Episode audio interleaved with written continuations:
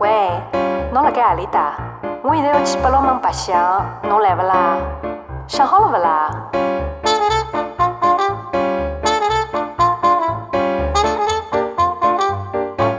？Hello，大家好，欢迎来到自由之秋，我是魏丹。我是大太太，我是王一田。嗯，对，上上一期咱们和王一田主要是聊了他的这个整个艺考跟上学的过程，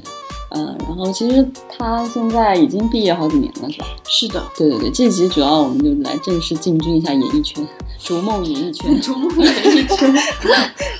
对，聊一下他毕业之后的这个呃工作的情况。嗯嗯，社会人了，现在。对对对，呃毕业了之后拍了多少部戏？哎呦，对，我想想啊，我想想，那那肯定不少了，还得反正也好几部了吧，就话剧就有十多部，然后嗯呃电视剧的话，反正应该有四四五部吧。嗯嗯，嗯，呃，最近是有一部新戏在播是吧？对对对，是什么戏？山叫山寨小盟主，哦，在在哪个平台播呀？芒果 TV 然后。就独播啊？对，芒果 TV 独播是一个就是比较萌宠的古装剧。哦，你知道吗？当当然知道了，嗯，从业人员 来从业人员那个巨星 采访一下巨星。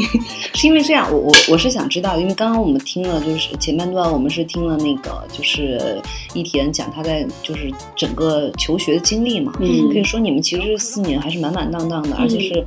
是真的经受那个接受的是专业的系统的培养，嗯。所以现在，但是但是其实你可能你现在进入社会以后，你会发现，其实跟你们同台竞技的人，嗯争一个角色的人，不仅仅是你的同学、你的师哥师姐，其实很多人可能是没有经过这种专业演绎表演训练的人，对，但是呢，可能所谓的流量吧，嗯那他可能是因为一个综艺或者因为一个什么事情带来了一定的认知度，那所以所以他就有机会接，就是就是可能接受到一些那个接触到一些角色，嗯嗯嗯甚至是跟你们就是同台竞技，嗯你们会有那种不平衡感觉吗？嗯，其实说实话，一开始肯定会有不平衡，因为想的是，哎，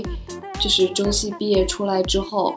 那大家以实力说话这一类的。嗯但是后来慢慢的，也就就是已经知道了，是可能会是以流量，或者是以别人的那种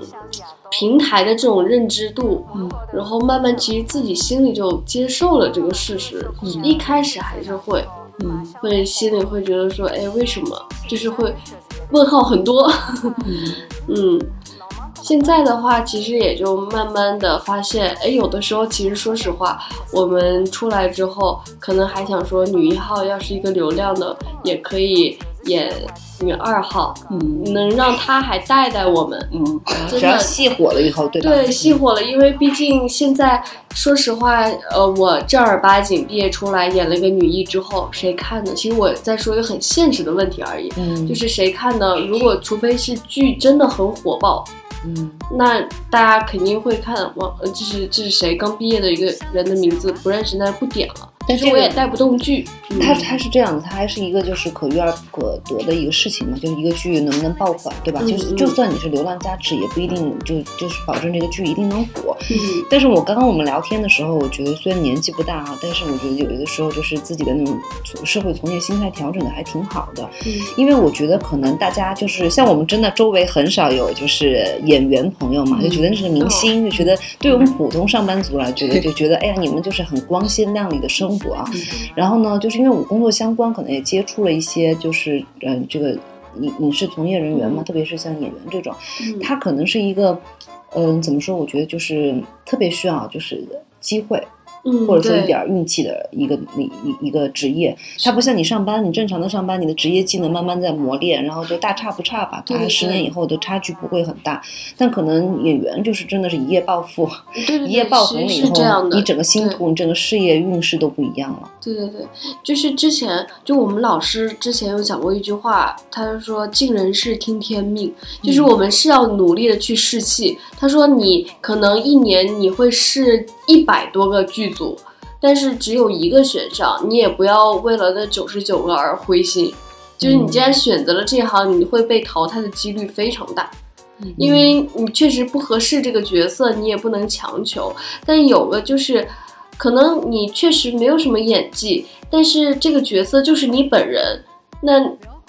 那可能就就碰上，对，就碰上了，而且这个剧可能大家也喜欢了，那你就火了。所以这个，所以我们这行说真的命命运命运很重要，嗯但也不能抛弃，就是不能摒弃掉那个努力的成分。嗯嗯嗯，就像哎，还有一点就是我想说是，就是你可能是火了，但如果你身体呃就是里面没有什么内涵的话，你最后还是会扒的精光，你会存活不了太久。其实是我自己的一个点。嗯呃，好而且这段时间不是疫情嘛，然后之前经纪人就给我发了一篇巩俐的采访，然后采访巩俐说那个疫情期间对你有没有什么影响啊什么的，他说对我有什么影响，反正我是要，呃，我是演员这个职业，我是要干一辈子的。嗯，然后我觉得，哎，其实也挺蛮鼓励我的，因为我们现在正年轻拼着，我们身边其实有不少这种事业干得很好的、发展很好的朋友，嗯 就是还是会有比较。嗯后来老师也就因为有的时候会经常的回学校跟老师聊天，老师就会觉得有的时候真的不能跟任何人比，就真的是自己。你心态好不好的话，你只能影响到自己，你影响不了任何别人。嗯所以你，我觉得干这一行的心态一定要好，一定要好，不然的话，真的坏坏了心情，只是影响了自己而已。嗯，那你们同学之间也会有交流啊？就是他们有交流，嗯，但他们会有这种中途放弃的嘛？就毕业几年之后，他不干不干演员这个工作了。我看我们班，我们班暂时哦，因为你呃还没对。毕业的时间但有些师哥师姐就是有联系的，倒是真的就是不干了，或者是结婚生子啊，就确实不适合了，确实就是嗯自己的各方面的形象也不适合在组里，或者是性格也不适合在组里，自己就果断选择就放弃这个行业，嗯可能会相关的会办一些艺考培训班，嗯，然后或者周边的是对周边的这种，嗯。过一些正常人的生活。对对对对对，可能对于他们来说，就是更喜欢这种平淡安稳的这种生活。但我们这种刚出来没多久的，还是想拼一拼。是啊，就刚刚听你说又要去去南方嘛，一待就待两三个月。对，还是喜欢。嗯我觉得就是，其实真的，我就感觉听你聊完了以后，我觉得喜欢是你让你能坚持下去的一个很大的一个因素。是，的，是的。之前我不是看那个就是《演员请就位》嘛，嗯，当时有一个演员就中途就哭嘛，嗯他说演员他就觉得演员特别像商品嘛，总是被导演、制片人总是被别人选择的那个，除非你混到特别头部了以后，你可以选择剧组、选择剧本，但大部分时间其实很多演员都是被面临着被别人挑选的一个状态。所以我觉得其实对，我觉得对，我觉得对，就是看你性格啊，就是对有嗯些人来说，这这个其实是一个没有办法接受的一个事情，对，就是很容易让他如果没有足够的热爱的话，嗯很容易就在这条路上就很嗯退缩放弃。对，我我也是这样觉得。就是我喜欢的话，我喜欢的话，我可能就不会从他的那个角度去考考虑这个问题。如果从那个角度考虑这个问题的话，自己得多难受呀，自己很惨是啊。总是感觉，因为我记得以前那个蒋方舟他们也聊过一件事情嘛，嗯。他当时是说他看那个就是一个导演，好像就是说一个演员，因为我觉得剧组是这样，我了解到的剧组是一个特别难选的社会，小社会，嗯，它的生态，它其实因为像我们还是属于比较偏前期嘛，然后大家可能你跟编剧沟通，跟导演沟通，大家还是在一个所谓的我觉得相对平等呃平等呃或者是说那种比较文的层面嗯。来讲这些事情。但是其实您知道，就很多人说嘛，其实一部电影它成功了以后，大家只会记住演员、主演、嗯。导演和这个主创、编剧，对吧？嗯。其实有很多那种，比如灯光啊、嗯。摄影啊，或者那场工啊那些，嗯。他们是这个行业里的，就所谓的行就是行业影视民工嘛。对对，就是他可能名字你你大家不会被人知道，而且他其实对他们来说不是所谓的艺术梦想，他就是一份工作。嗯很多可能干灯光、干器材的那些人，可能都是那种老乡，然后一起嗯出来，就是他们有一个自己的一个小帮派、小社会。嗯所以呢，就是去了剧组以后，你会发现那个地方其实是嗯很江湖，很我们所谓的那种社会，就是跟我们就一般的那种上班族的那个社会还不太一样。嗯，它浓度比较高了，就这一一一帮子人聚集在这个很小的范围内，把这个整个社会各个形态都放在这个里。然后，所以当时那个蒋方舟说，他看到那个就是事情是那个导演当时讲那个，嗯，女演员嘛，就说什么长得很脏啊之类的说那种话。其实呢，他可能是一个很直接的，觉得有效率的表达，但其实你想说，对于这个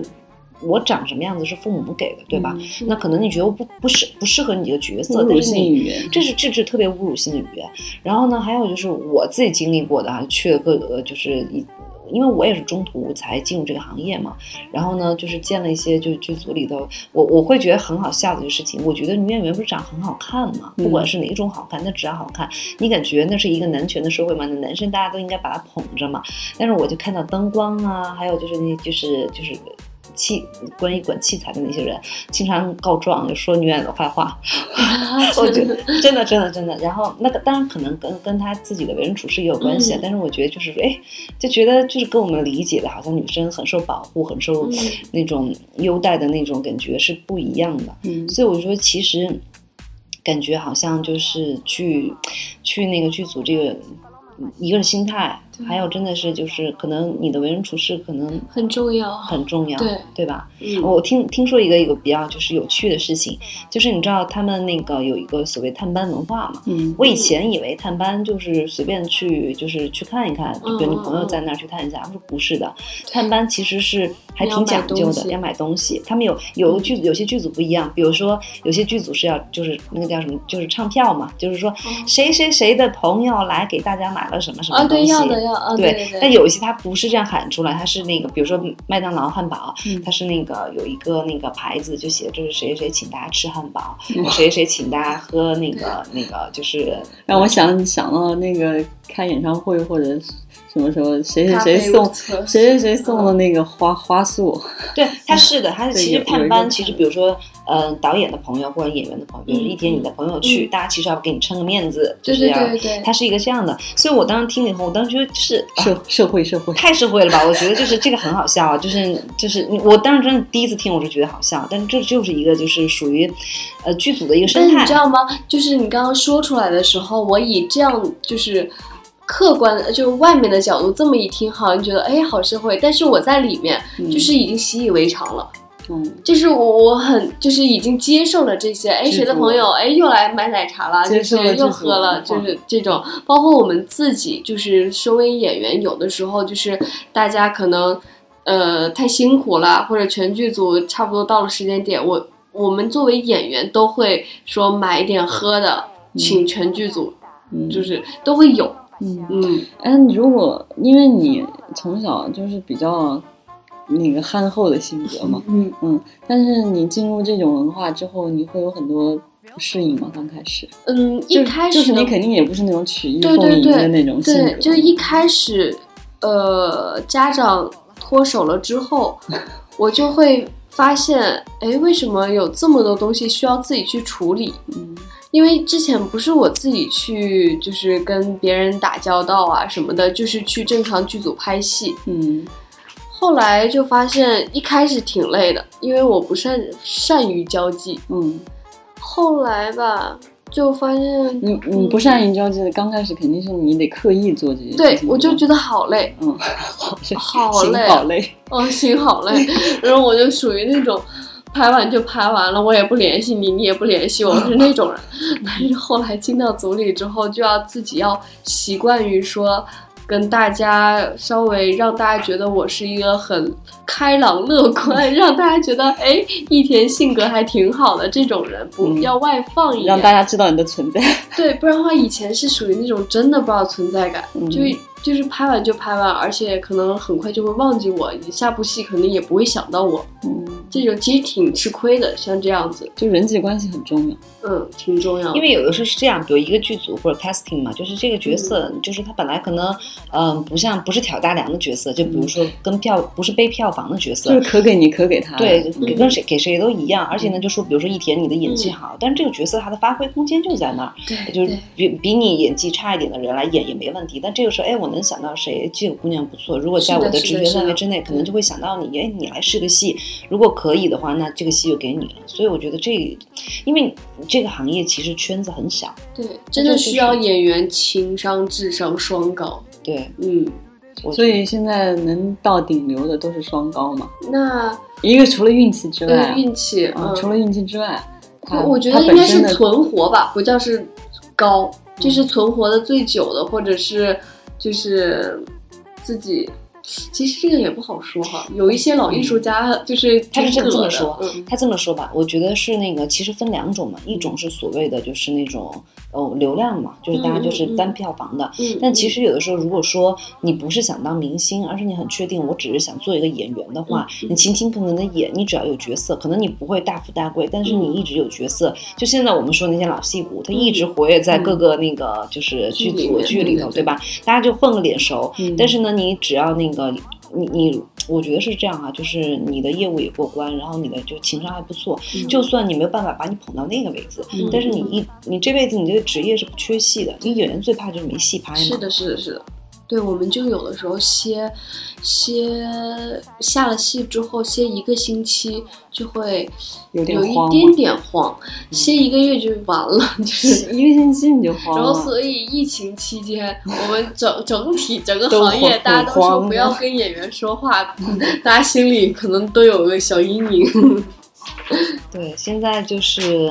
而且现在本来就是因为疫情的问题，很多剧组都推迟开机嘛。嗯，然后，嗯，而且现在整个嗯影视行业是不是都有点低迷？去年不是说倒闭了六千多家对，倒闭了很多家公司，我也是听说。但它是这样，我我觉得，嗯、就是以我对行业粗浅的认知，我觉得是这样，它是洗牌，嗯，就是因为、哦就是本身就是因为就是之前影视行业，特别就是你看以前就电视台嘛，对吧？它是相对一个就是比较稳固的一个生态环境。嗯后来所谓的互联网行业崛起了以后，嗯多了那么多就是那个播出平台。嗯然后其实当时因为互联网有一个题材优势，我们所谓的网剧的红利期，就是你想《盗墓笔记》这种电视台肯定播不了的、嗯这种剧，就是嗯网站可以播。那那个时候，而且像比如说像太子妃这种，对吧？嗯那个时候起了很多，它完全是不符合电视剧的那种就生态结构的。嗯但是呢，就当时就起了很多这种剧，那很多人就可能有点资源的传个盘子开始，一开始是良莠不齐嘛，那个时候就出了大量的小公司，嗯而大家囤一些 IP，、那个时候所谓的 IP 剧时代嘛，嗯我只要有个 IP，我我传个盘子，然后我就拍，可能质量也不太好。然后呢，而且当时热钱很多，就是很多人是。你你知道他是把这个东西当做一个金融产品，嗯就只要有呃平台或者是说电视台买单了签了合同，嗯。这个项目定下来了。他，就传，我我就可以拿着这个项目去想申请基金，嗯。或者是向银行贷款，嗯。这样说我完全前期前期也不用垫钱，嗯。然后你你就是一个金融产品来做这个事情，但是后来现在泡沫一点点的被几家挤出去嘛，也也是因为出了一些行业乱象嘛，嗯，然后慢慢的被被挤下去。我觉得这个洗掉的这个六千多家吧，就是就是就就是挤掉的泡沫。嗯。然后呢，所以当时我们在想说，限薪令啊，这个影视行业不景气，但是它其实是越来越规范化的一个前奏。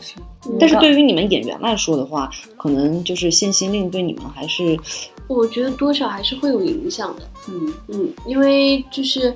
嗯，像呃大牌的那些艺人，他们可能降薪了之后，还是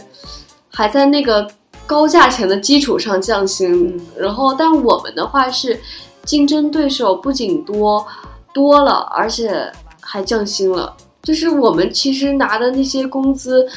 可能拍三个月歇一个月，其实可能折合下来那个钱也就像五个月生活费的钱，而且有就是没有什么保障。小演员的钱其实真的不多，是就压榨，而且剧组的话是这样，就真的是在压榨小演员的钱而已。嗯是，因为有些，而且更过分的是，可能有些演员为了上一个好戏，他可能就要一点点的钱。嗯，那个是为了露个脸，多机会为了露个嗯多机会，因为他的简历上有一个好戏，能对于他之后接戏会更好。还有就是一个好的角色，其实觉得角色适合的话，所以，所以现在的话，就是还是会有影响。就像刚刚咱们聊天说的，就比如说他他那个顶顶流的。开始降，开始降，他降是薪，由然后就挤压到对对挤压到中间的，然后中间的就竞争就开始就是它也开始往下降，然后就一直挤压一层一层往下往下找找活儿，然后而且现在开机机的戏没有这么多了，现在就是戏又少，演员开始多的在家歇着业，然后去 去看各种组训啊什么的，其实是一个你看我们现在一组训发出来，就很多就是拍了很多很很好的都会来，对都会来。现在招募演员很就怎么说呢？就是以前我我没经历嘛，我就觉得就说不知道，就是以前我只知道我一个朋友是经纪人嘛，他说是他们自己经纪人有个群，大家会那个互通有无嘛，大家一般会把这个组训 casting 团队把组训发过来，就大家推。嗯嗯，然后呢，但现在发现就是，呃，而且我们的朋友圈其实相对说是，嗯、怎么说呢？我们一般觉得朋友圈的消息扩散不出去嘛，嗯但是呢，其实就是因为这个圈子很小，专业人士的那个朋友圈没法其实破圈嘛。没有，它可以破圈，就是嗯你就只需要发朋友圈就行了，你不需要什么微博什么发个什么东西。嗯我们的组训一发出来，然后 casting 导演什么一一那个一发，大家只要看到的，就是就会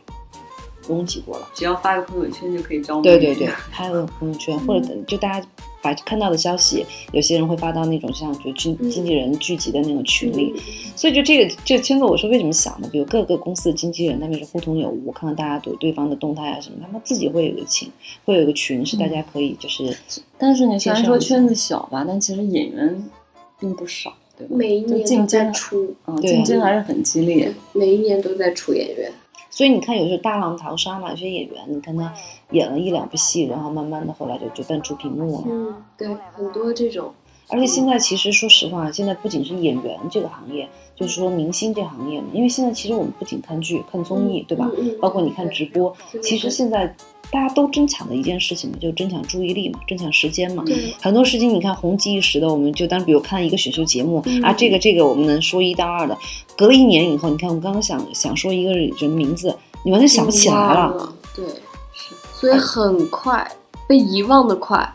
嗯。而且之前我看了有篇公号就在讲说，那个就是去嗯、前年吧，去年的前年的幺零幺嘛，就是出了那嗯。届女生，嗯，因为当时是突然是女生选秀，很多年没有了，就是红极一时嘛。你几就哪怕没有出道的选手，其实你当时都有话题度，你都有哪个。嗯。但隔了一年以后，可能说有个节目，就是已经有人做到了那个嘉宾的那个角色，对，嗯但是他可能还是选手，然后去参加这种类似于相亲的节目，嗯就大家会觉得就是说，其实而且你你你看到他的样子，你都不记得他了。而且大家本来就想选秀选手，他的辨识度本来比较低一点，你有没有后续的作品和曝光跟上的话，你很快就消失在那个大众的视野了。嗯所以蛮残酷的，我觉得。嗯，所以你你你在就是比如说这一届同学里，或者上下两届同学里，嗯算是就是戏比较稳定的吗？就是工作比较稳定。应该可以这么说吧，就是稳定，但不能说是那种特别特别好啊什么的，嗯，嗯，就只能说一部红，还有更红的同学。有啊有啊有，就是还是可以的，我对我室友跟你睡上下铺的是同学是吗？左右谱，他他是什么？是接了比较有比较好的机会吗？对，他是当时呃大学的时候接了一个电影叫《驴得水》，哦，我说了，就大家就知道是谁了。哦哇哦，主主角啊，他是一个其中角色，但是那个哦是对他演技的一个肯定嘛，就是对对，嗯，因为这个电影还是然后后来又又接了几个那个播出来了的那个剧，对对网剧，对，所以他在大众至少在我们从业人员里的那个认知度里是是比较那个的。对，而且戏的口碑也很好，嗯就是就是踏踏实实演戏，然后大家也会觉得说是实力派小花，哦，是这种这种状态。嗯这个已经是你同学里面状态最好的。嗯，还有还有几个也不错，嗯，也拍了一些大的古装 IP，大太太都认识，都认识，刚都认识吧？刚刚说的是吧？对对啊，那认识。不能说是吧？也都行，大家可能一检索就是，哎，我是几几几届的，然后就会发现，哎，终于几几几届出了，其实。其实反正就是这个东西，本来就圈子也小嘛，大家就是从从从那个上。但是我真的觉得，就是像一田跟我们传统的那种理解的女明星还不太一样哈、女演员她是真的比较乖，对啊，就是像一个邻家妹妹的感觉，对呀、也没有被这个感觉社会的习，气给污对染。对对，但我觉得有的时候，我觉得我挺老油条的，大家都说，你，你不老油条，但我觉得我已经很老油条了。比如你觉得哪哪个点上你会意识到自己有点老油条？就是哦，以前我发信息的点都是很摩羯座，就是我开心我也嗯嗯，不开心也嗯嗯，嗯，就是就是发信息没有表情的那种。后来被就是个话少话少内向的姑娘。然后被同学说了之后，然后我说哦，对，好，我我表达得要表达我的这个内心的情绪，嗯。然后所以我现在就是发好的嘞，然后发一个很开心的笑脸，然后去下载那些朋友发的一些就是表情包。表情包，嗯。就要要表达自己的内心，不然的话人家就是。总觉得我好像隔着一层窗窗户纸，就是以前是这种感觉，就给人感觉太冷漠了。嗯，哎，我觉得真的是可能，我觉得这个是不是圈子文化的问题？就是你像我们就说嗯，就我你跟我说什么事儿，我说嗯，我就知道，就表示我知道这个事情了。但是嗯，这个事情就在我们的就是这个语境里，工作平时工具工作语境，因为我们现在其实是跟就这个圈子里的沟人沟通比较多嘛，它其实是一个非常就跟你发那个微笑的那个表情是一样的，就很冷漠，是是一个就给人的感觉那我平时不友好。我平时也不会说嗯啊，那你一般说什么呢？好的嘞，那可能是你的性格，但是有很多，假如说像我这种，好好的，对对对，我现在也会发，就像我这种性格的人还是很多，就是但现在不一样了，就是我我主要是设身处地的那个，别人跟我嗯，我也很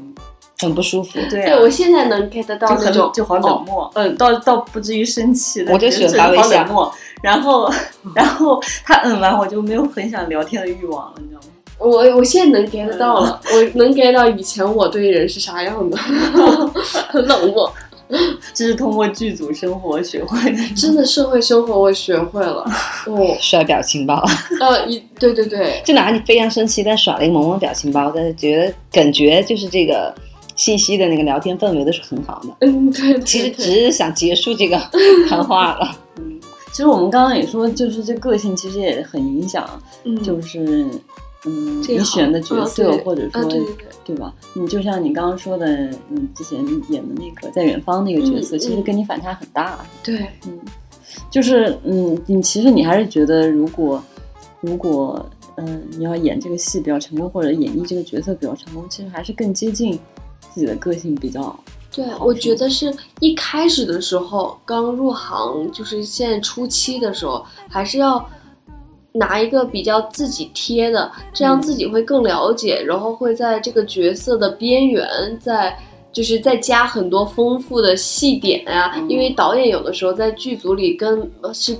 想不到一个人，他想的是一个整场戏或者是整个剧本整一集，他也没法来对对一对一的跟。对对对对对，他只是可能有空的情况下说，哎，一田，你这个人物可以加个那个点那个点，但这种点其实是要演员自己去找。但如果说接到一个我特别不适合、不擅长的这种性格的话，那我就想不到这个性格可能会，嗯，会那样做。这个可能也会反过来推动你，就是平时需要更多的观察。对，观察人物，嗯观察别人是怎样的，要多见见那个朋友，多见对，多见见朋友，包包括多看看电影，然后多积累一多了那个剧本杀。剧本杀这个太，其实演员之间特别喜欢玩剧本杀，包括剧组这一行的人特别喜欢玩剧本杀。平这剧组还没有演过瘾是吗？剧本杀、狼人杀、推理，观察大家的表情，然后大家的话的逻辑。那那个一田，你们像其实演员这个行业嘛，因为其实上镜要求比较高嘛，就有的时候我会有看到就是，呃，有有些我们被嘲笑、被整个全网群嘲胖的演员啊，其实你看他本人就是很正常的一个人，嗯但上镜可能就会显胖。那因为我见你的时候，我觉得你是一个挺苗条的一个女孩，但是其实，在远方的时候，我看那个时候感觉还圆乎乎的。但其实那个时候比现在还瘦，就是还瘦了十斤的状态，嗯就是因为这个镜头。当时是嗯进组的时候是比较瘦，但是嗯我不是很吃香，就演员也真的很不吃香的是，一上镜了之后，你不管再瘦，你上了镜头确实就会给人感觉是胖的。嗯，所以有些演员在生活中，大家都说，哎呀，他怎么瘦成一个骷髅啊？都是都干瘦干瘦的。那没办法，真的没办法。你要是胖的时候，嗯，就会被大家弹幕说这个演员怎么这么胖。然后包括大家说的话也比较激烈，说这么胖怎么还在这一行，嗯也不适合这个角色。那演员肯定就是会为了，就是自己的形象会更好啊，然后去减肥不吃，真的是不吃。就不吃什么都、什么都不吃。嗯，就我是之前有个好朋友，他拍戏的时候也是被说胖了，他一个月没吃，就喝每天喝美式，这太吓人了。我，天哪！那，他他一下就瘦下来，头晕眼花吧会会头晕眼花，再加上年轻人，我觉得我们这个根本三天都不行。然后，嗯，但是后来的话，拍完了之后，所以大家的那个新新陈代谢啊，包括自己的那个身体状况，其实非常的差，演员非常差，因为我们都不吃主食嘛，不吃主食的，你现在也不吃主食吗？不吃，嗯，不吃主食，包括最近也是也还是胖，因也还疫情胖一直待在家里，嗯，然后前段时间就是吃多了之后呢，最近又想减，减了之后也是很难，对于我们来说反反复复，反反复复，所以身体已经就是形成了那种你就是吃的少的状态，你再吃的少，我也给你减不了多少你的，基础代谢受已影响了经不。行了，已经紊乱，所以演员演员非常的，然后老是什么抑郁症上热搜什么什么的，确实你吃不开心了，你就真的是不开心。嗯，真的不开心，然后脸色蜡黄，然后不吃主食又不吃甜食。但如果长期不吃甜食，你突然吃个甜食，你就会复胖。所以演员那个状态真的是很有压力太残酷。但是我觉得，而且而且你们还熬夜嘛，在剧组啊！没对有办法吧？对对对，每天生活。几乎就是有的时候到了最后要赶戏的时候，那就是天天拍到早上早上天都亮了的那种状态，睡一俩小时，对，然后又去梳化，就是化化妆，对，化妆要两两个小时嗯，所以有的时候都不想卸妆了。卸完妆了以后，我都好几次我都没有摘头套就就躺床上，或者是坐在床上坐个两小时，然后就开工。然后化妆师呃就化妆师还要重新化妆，但是那个那个头头型就是叫造型师，然后他就很开心，就是啊我也可以多睡一会儿了。但我现在看你皮肤还挺好的呀，嗯，对，就是皮肤好还一些。是年轻，对，没有没有我就是属于嗯，就紊乱了之后就胖，所以演员就好好可怜。就是我们有时候，假如说第二天没戏了，就赶紧约了去健身、打羽毛球，然后游泳还有这一类健身，要健我们身。只想睡觉。嗯，但是他们那个就就这两天不是有一个那个关晓彤现在录吃播嘛？啊她每次对对那个上了热搜，就那个什么那个。其实我们有在聊，就说其实他那个量对于我们来说都算大的。我看他好多，但他就也是不没有主食。啊，对，他的三明治是拿那个生菜包那个鸡肉，对对对对然后包点菜，然后就做，要包了个鸡蛋。这能叫三明治吗？没有面包。对啊，我们也觉得没有面包怎么能叫三明治？现在很火，很火。包括前段时间那个张韶涵，还哎不对，是谁来着？台湾一个演员陈乔恩，陈乔恩那个西柚什么减肥法，然后也是火了一段时间。但其实他们的原理都在于少吃。对，而且他不吃主食嘛，确实是不吃那个，而且他你看吃小龙虾嘛，就今天我看到刷到了说他那个吃小龙虾，小龙虾就是他都给你就是包好了，嗯而且只有里头虾肉，其实小龙虾就油嘛，它没有油，然后呢生菜包一点东西就那样吃，然后就好满足，好满足。我真的觉得就是，所以我就觉得，就是要告诉其他就是不是这个演员这一行的人，觉得就不要给自己树立那种减肥的点，因为平时大家在生活中挺累的，吃点够苦，的好对，已经够苦的了，就吃吧。只是说不要暴饮暴食，像那种一旦开启了减肥的誓约之后，就很容易暴饮暴食。我就是属于这种，以前我不相信暴饮暴食，结果在一年期间就是就是吃的特别少，最后崩了之后就真的崩了。而且就是通过节食，就除非你真的节食节一辈子，要不然你很容易复胖的。对，对，所以大家禁欲的结果就是纵欲。真的是这样，这这这话真的没毛病，没毛病。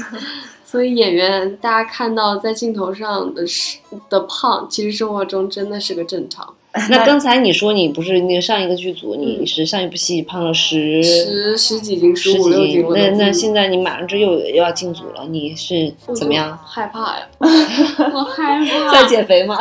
在减肥。嗯，但是你怕的是，你拍的过程中就会有这种反馈吗？说你这个镜头你太胖第。一是第一是制片人或者导演肯定就会说这个演员胖。第二是作为演员自己拍的过程都能想象到播的画面那个双下巴，就是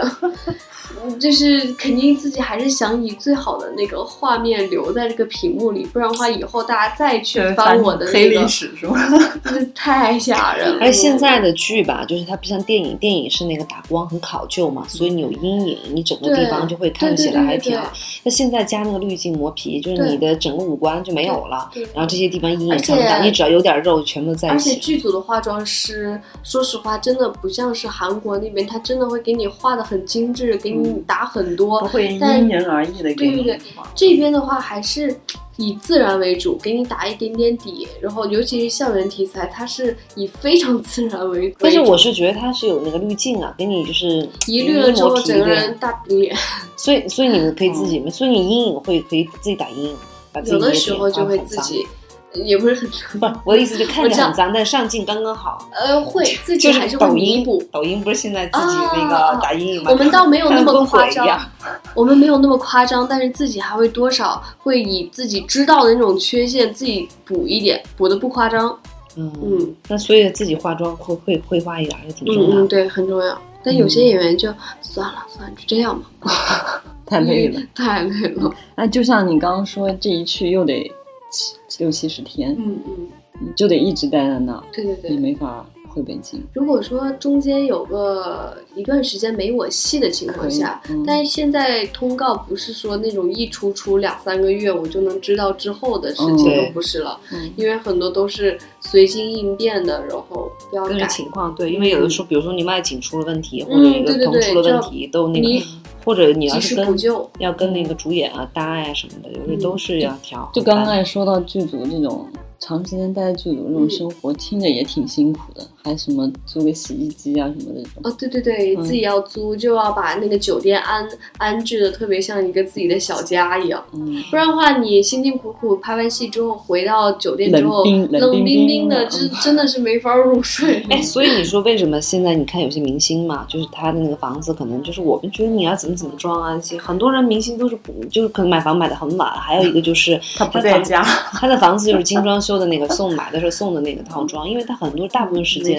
那有些特别演古装的，他一年四季都在横店了，就所有人在横店置产了。对对对对对，很多朋友就是在横店租了一个房，这种也很划算。哎，那我觉得其实你就你这个年纪做这样一份工作，觉得应该是比我们那种职场的同龄人是要成熟的，就感觉嗯，嗯心我觉得心理得让自己心理素质上至少也是成熟。就他比我们接触的那种所谓的社会更社会一些，对对对吧？？我们这种职场还是单纯一些。我们对单纯很多。我们那些那些烦的事情，就是在他们那儿，我真就真的觉得就是那就跟宫斗戏一样，就是我们的职场大家都是有个底线的。我有一个朋友是这样啊，他以前是在公司上班，他觉得哎大家勾心斗角好烦啊，然后我就去去了剧组，去了剧组以后他说妈呀，以前大家勾心斗角是有个底线的，科，因为你能进那个大公司，你至至少是有一个那个。结果他说，就是，嗯，他进了剧组以后，发现大家都是无底线的，他就受不了了。今天这一期其实先聊了那个一天的成长经历，大家让很多可能想，呃，就是艺考的人也知道了一下他们的学习经历嘛，嗯以及一些方式方法。嗯。然后呢，后来又讲一些可能就更受众更更广的，就是娱乐圈的话题，嗯。这个什么巨星的巨星的这个日常，嗯，工作日常。我觉得巨星的这个状态挺好的，就嗯是对，但我要夸胡一点啊，嗯。巨星只是存在于我们家人之间的称呼。一直都这么叫她，啊，因为她本身就是一个特别乖的小女孩，在我们小时候看起来，嗯，她其实即使进入这个圈子，我们也觉得她没什么变化，就跟我们上学没什么，就还是跟巴拉巴巴 拉小魔仙那个声音，我要去把你找你的那个找出来看。看她，那个太吓人了。嗯，所以我们觉得他这种状态其实挺好的，就是演员是只是目前来说是他一个职业，对嗯工作，嗯我也喜欢对她也挺喜欢这种工作的，嗯，所以就心态放的也挺挺好的。对那我们就希望就是，呃，一天也是这个，因为你真的热爱这个事情嘛，就可以把那个就是演员当成一辈子的职业。对然后也希望你就是接到更多更好的角色。好的，嗯啊，对以后真成为真正的巨星了之后，不要忘了我们。对，还是要给我们吃饭啊！好，那今天先这样，先这样，好的，嗯，拜拜，拜拜拜拜拜拜。不要哭了好